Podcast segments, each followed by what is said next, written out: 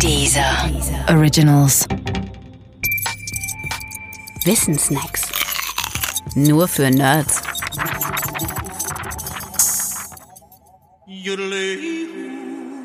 Warum lebt der Almöhi auf der Alm?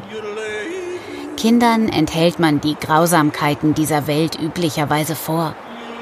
Eine zu frühe Konfrontation, so die Befürchtung, hinterlasse tiefe Spuren in den Seelen der Kleinen.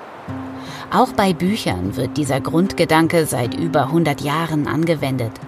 Speziell bei Büchern, die ursprünglich für Erwachsene geschrieben waren, dann aber Eingang in die Jugendliteratur fanden. Um aus solchen Büchern Kinder- oder Jugendbücher zu machen, ließ man einfach die für kritisch gehaltenen, weil kindergefährdenden Teile weg. Vielen Klassikern ist es so ergangen, etwa Robinson Crusoe, Moby Dick, Lederstrumpf und auch Johanna Spiris Heidi.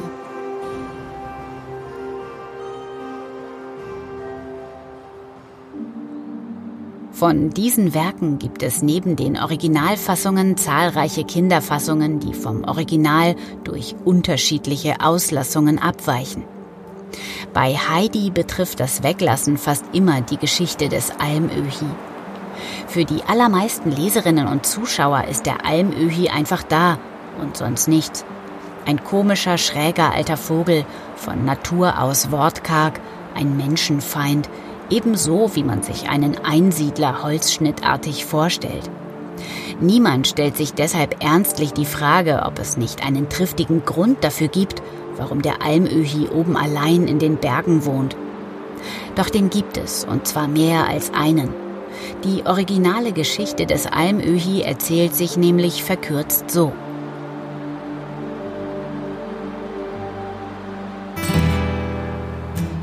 Als junger Mann war der Almöhi recht vermögend. Sein Geld aber habe er versoffen und verzockt.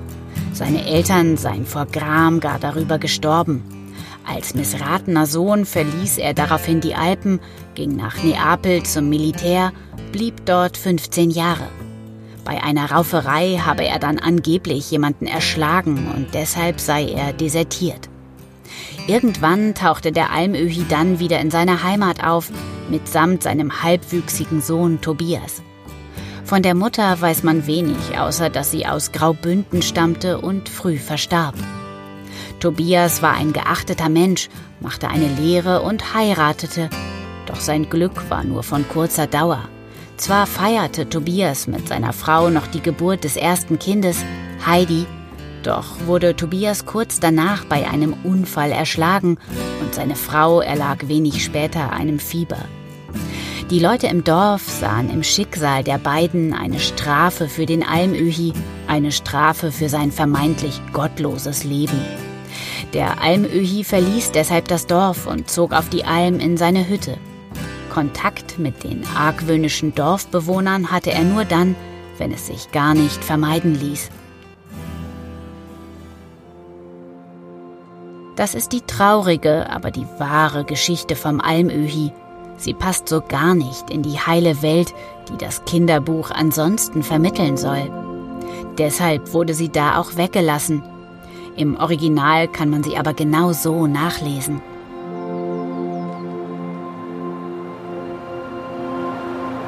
mutilate.